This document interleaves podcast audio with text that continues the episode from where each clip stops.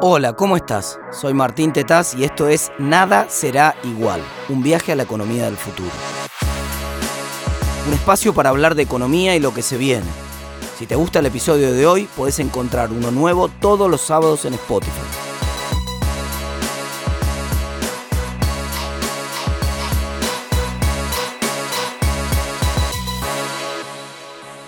Vengo del 2035.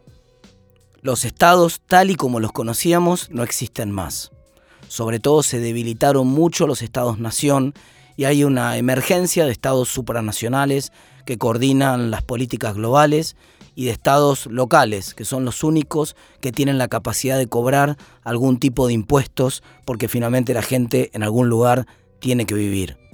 Los estados-nación que nosotros conocíamos allá por el 2021 han perdido sus músculos principales. En primer lugar, perdieron el músculo regulatorio. Las nuevas formas de creación de valor en plataformas intermediadas con inteligencia artificial y que generan valor con costo marginal cero, prácticamente sin requerir mayores costos para amplificar el valor, permiten zanjar las disputas que existen entre las personas sin la necesidad de que exista el Estado. No necesitamos esperar para el 2035 ya existen en el 2021 esquemas de regulación de derechos de propiedad, por ejemplo en YouTube, que todo el mundo sabe es de Google, y que si yo tengo una disputa porque algún contenido mío que había sido subido por algún otro usuario y estaba siendo monetizado, en realidad me pertenece, lo único que tengo que hacer es hacer una solicitud ante YouTube y automáticamente cuando se confirma la propiedad de mis datos, la propiedad de mi información, la propiedad de mi contenido, YouTube me pasa todo el dinero que habían monetizado con aquellos clientes y me lo, me lo dan a mí. Ya no necesito ir a un juzgado para que ese juez decida si aquellos contenidos son míos o de quién son. Es más, en el 2020 esas plataformas directamente censuraron en la opinión pública al presidente de los Estados Unidos. Es cierto, Donald Trump había perdido ya las elecciones, pero todavía era el presidente. Hace muy pocos años atrás se necesitaba de un juez para que dijera que algún contenido no podía difundirse. Pero Facebook, una de las principales redes sociales del 2020, tenía un código de conducta. Ese código de conducta estipulaba una serie de valores. De casualidad, esos serie de valores coincidían con los que tenemos la mayoría de los argentinos y con los que hay en la mayoría del mundo, los valores democráticos. Y entonces Facebook entendió que el presidente de los Estados Unidos atentaba contra el sistema democrático por las manifestaciones en el Congreso y decidió banearlo, decidió suspenderle la cuenta, decidió censurarlo.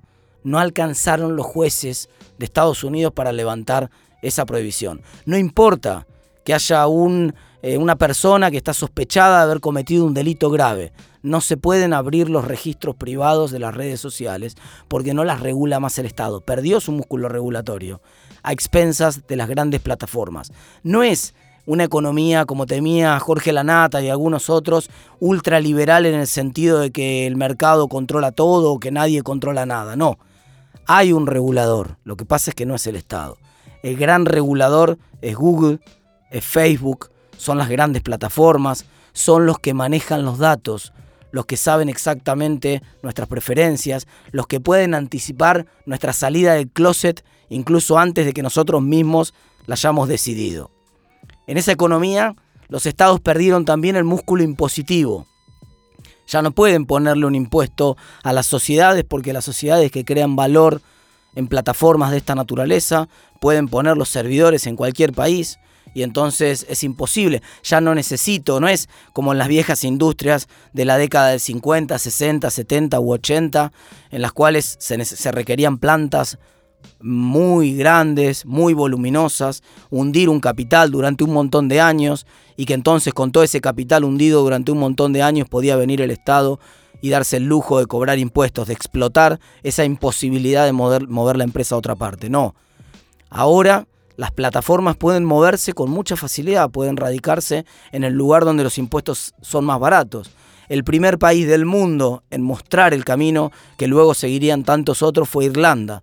Irlanda bajó los impuestos a las sociedades y creció a tasas chinas con la radicación de la mayoría de las compañías que vendían desde Irlanda desde el Tigre Celta vendían todos los contenidos para el resto de Europa. Y esa tendencia se empieza a masificar en los próximos años y empezamos a ver un Estado que empieza a tener cada vez más dificultad para cobrarle impuestos a las grandes empresas.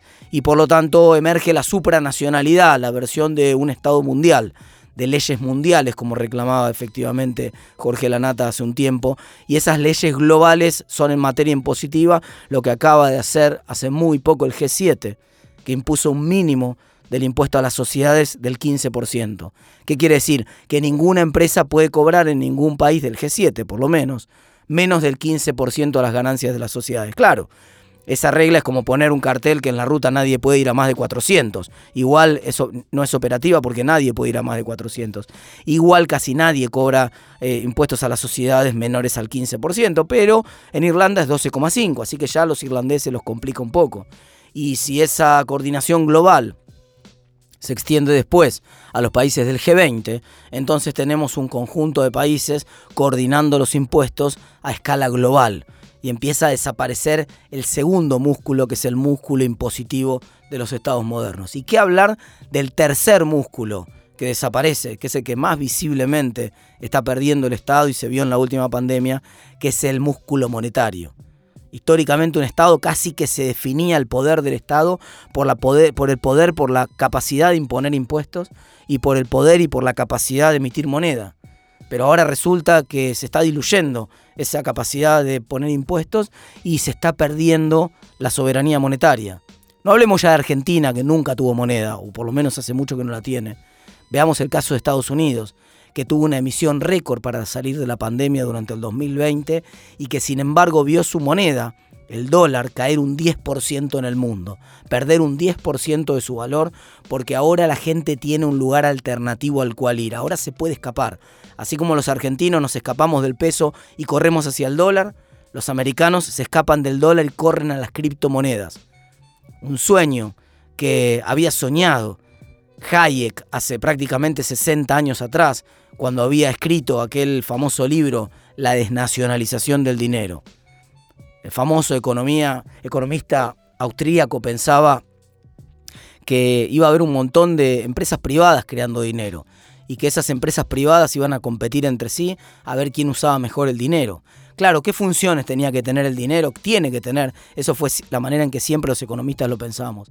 El dinero tiene que ser obviamente un medio de pago generalmente aceptado, pero además tiene que servir para todas las transacciones, tiene que poder utilizarse fácilmente para hacer transacciones habituales, porque esa es la primera razón por la cual la gente quiere tener dinero en su poder.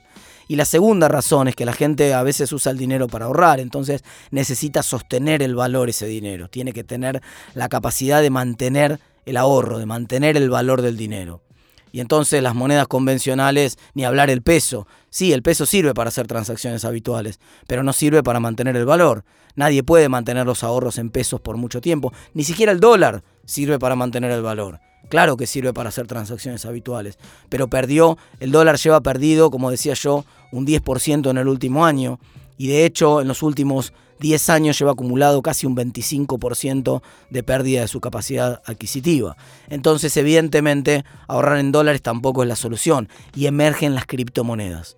Y las criptomonedas son en primer lugar un desafío al Estado, otra vez debilitan la raíz del Estado. Sí, puede haber un Estado emitiendo una cripto, por supuesto, pero es exactamente el concepto lo opuesto a un Estado centralizado que certifica el valor de una moneda sellándola y dice esto pesa tanto, de ahí viene la palabra peso de que una moneda de metal precioso pesaba tanto peso. Bueno, ahora ya no necesitamos un Estado que diga cuánto vale una moneda. Ahora basta que distintas personas de manera descentralizada en distintos nodos de una red lo validen y vayan escribiendo cada una de esas transacciones que representan cada una de esas monedas virtuales en una suerte de libro abierto que es el bloque, la cadena de bloques o el famoso blockchain. Esa tecnología además permite hacer de manera central, descentralizada un montón de certificaciones que hasta ahora eran reguladas por los estados.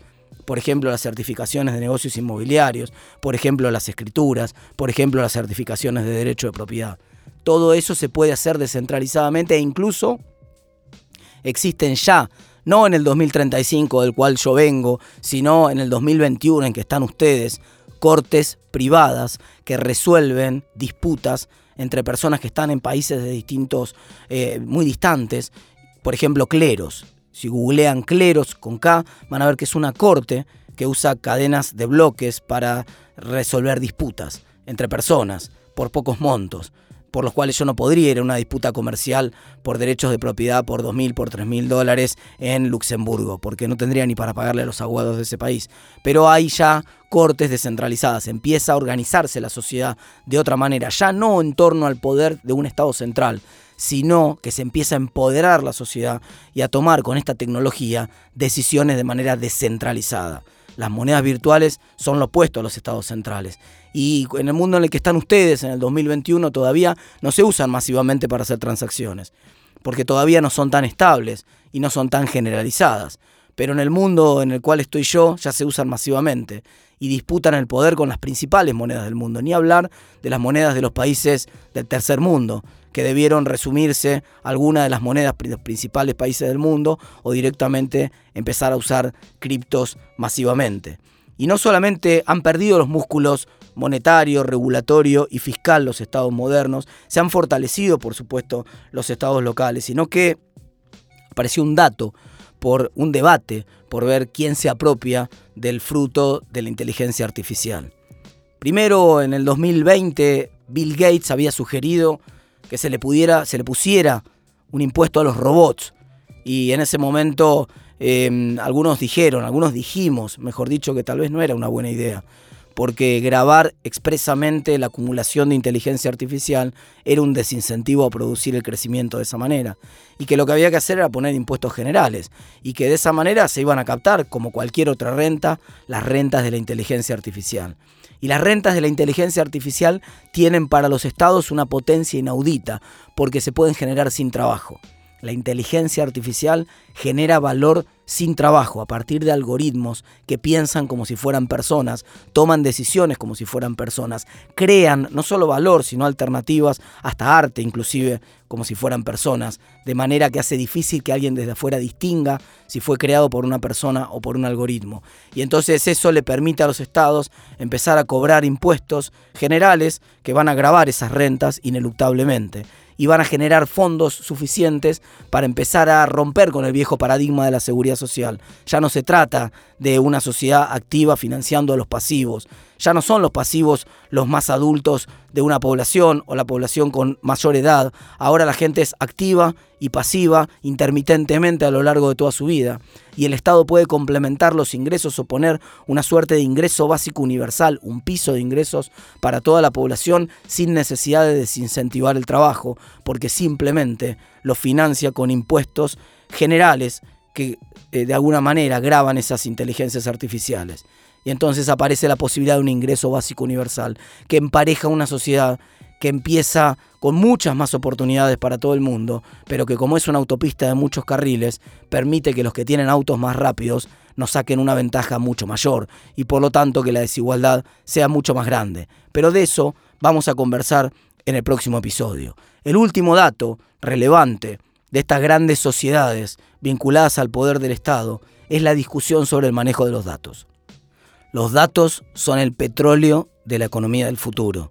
Pero los datos ya son el petróleo en la economía en la que te mueves vos, porque con esos datos se puede predecir las elecciones, pero no solamente las elecciones de qué candidato podés preferir o a quién vas a votar, sino que se pueden predecir tus gustos y preferencias, inclusive las de orden sexual o personal. Se pueden predecir las conductas, lo cual puede ser bueno para reducir el delito, pero también puede ser un elemento de manipulación por parte de las empresas para anticiparse al tipo de productos que vos eventualmente vas a querer. El debate sobre si es la oferta la que crea la demanda o viceversa está cada vez más del lado de que son los datos los que deciden el futuro. Esos datos, por supuesto, manejados por grandes empresas, hacen a esas empresas cada vez más poderosas. Unos años antes del 2021, eh, casi 10 años antes del 2021 o 15 años antes del 2021, todavía Google no era el mejor buscador del mundo. Era uno más de uno de los tantos buscadores que competían por el apetito de los que estábamos en la red. Y lo que pasó fue que el algoritmo se empezó a hacer cada vez mejor con cada búsqueda, cada vez más potente, porque aprendía sobre vos. Y entonces sabía qué tipo de cosas querías decir cuando buscabas de una determinada manera y se convirtió en un algoritmo imbatible y prácticamente anuló toda la competencia. Eso en economía se conoce con el nombre de monopolios naturales. Por razones tecnológicas, el que se hace más grande empieza a sacar una ventaja tan abismal que va comiéndose a cada uno de los competidores. Y a medida que se come competidores se hace todavía más grande, más potente y más eficiente. Pero acá la novedad es que todo depende de quién es el dueño de los datos. ¿Qué pasa si hay una ley por la cual vos tenés portabilidad de esos datos, como tenés la portabilidad del teléfono celular. Tampoco había competencia entre las compañías de teléfonos celulares cuando te tenían cautivos con tus datos, con tu número de celular. Pero el día que vos pudiste llevarte en una mochila, por decirlo de alguna manera, tu número de celular se abrió la competencia entre las empresas. Y vamos a un mundo en el cual la misma competencia se puede potenciar y los algoritmos pueden ser muchos mejores y tienen que competir con otros competidores, dado que ya no tienen el privilegio de quedarse con los datos que van produciendo. Facebook sabe más de vos que lo que vos mismo sabés sobre vos. Pero si te podés llevar los datos a la próxima red social del futuro, probablemente esa red social pueda ser mejor que Facebook, algo que nunca pasaría si Facebook se queda con tus datos. La clave obviamente en esos datos es entonces de quién son. Y esa empieza a ser la gran batalla a liberar. Así como las guerras de los últimos 50 o 60 años muchas veces eran por el petróleo, como los datos son el petróleo del siglo XXI, en la economía del futuro, las guerras son por los datos.